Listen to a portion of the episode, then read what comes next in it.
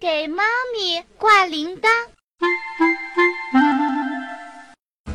粮仓附近住着一群小老鼠，它们专爱偷粮仓里的东西。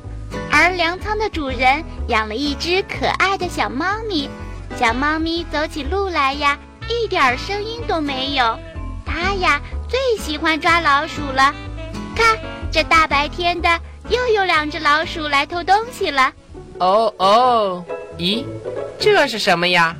火腿肠？啊哈，嗯，味道不错。啊，这么大的蛋糕呀，这下可有的吃了。另一只小老鼠看到了一块大蛋糕，它高兴地围着蛋糕转了好几圈。嗯，好大的蛋糕呀，我也要吃。啊，嗯嗯，好吃，好吃，真好吃。就在两只小老鼠大吃大喝的时候，小猫咪悄悄地来到它俩的身后，喵！小猫咪一下子就抓住了一只老鼠，另一只老鼠的尾巴也被摁住了。啊！救命呀！嗯嗯，嘿嘿嘿！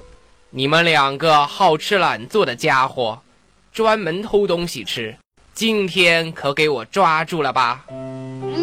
嗯，嘿嘿，哎呦，哎呦，哎呦！哎，别跑！哎呦，哎呦，疼死我了，疼死我了！这次我就饶了你，下次要是再让我碰到，嗯哼。我一定饶不了你！哼！那只侥幸跑掉的老鼠一回到洞里，就立即向老鼠大王报告去了。啊，大王，不好了！我们又有一个兄弟被那只该死的猫吃掉了。看呐，我的尾巴也被抓断了。嗯，这只该死的猫，总是跟我们老鼠过不去。看来。我们必须得想个办法对付它才行啊！啊，大王英明呀！我们是要想办法对付那只猫，要不然我们老鼠家族迟早会被它吃光的。嗯，传我的命令，所有的老鼠到王宫里来开会。是，鼠王的命令传下去了，很快。所有的老鼠都来王宫集会了。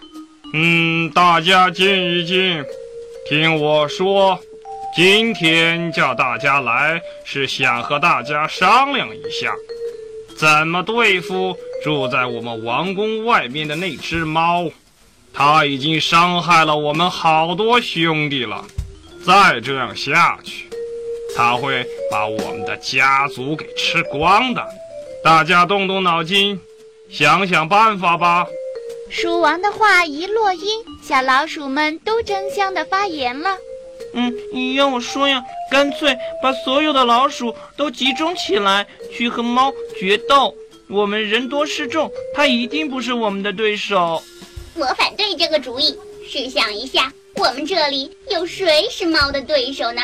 就怕到时候我们会死伤惨重，溃不成军的。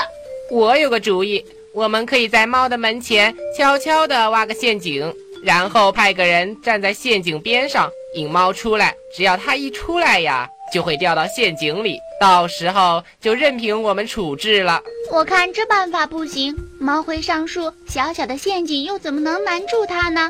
它会很轻易地爬上来的。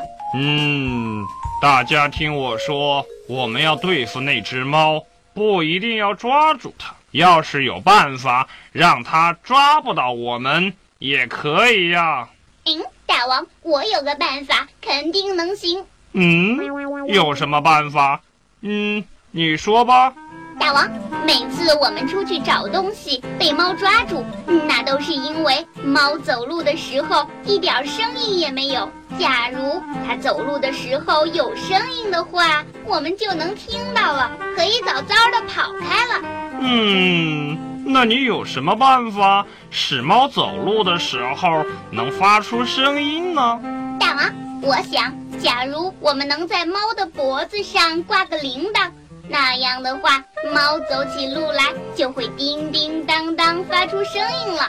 嗯，好主意，猫脖子上挂个铃铛，走路的时候就会有声音。听到了铃铛声，我们就知道猫来了。嗯，那样不等猫走近，我们就能很快的躲起来了。嗯，这个办法太好了。嗯嗯，这个办法好。嗯，这个办法太妙了。这个办法不错。是啊，以后我们就不用怕猫了。嗯，猫也抓不到我们了。老鼠们听了这个办法后，纷纷叫好。哪只断尾巴老鼠更是美滋滋的听着大家的夸奖，心里别提多高兴了。可就在这些老鼠当中，有一只长着长长的白胡子老鼠，慢腾腾地站了起来。大王，我们要是能在猫脖子上挂个铃铛，当然好。可大王准备派谁去挂这个铃铛呢？又有谁敢去挂这个铃铛呢？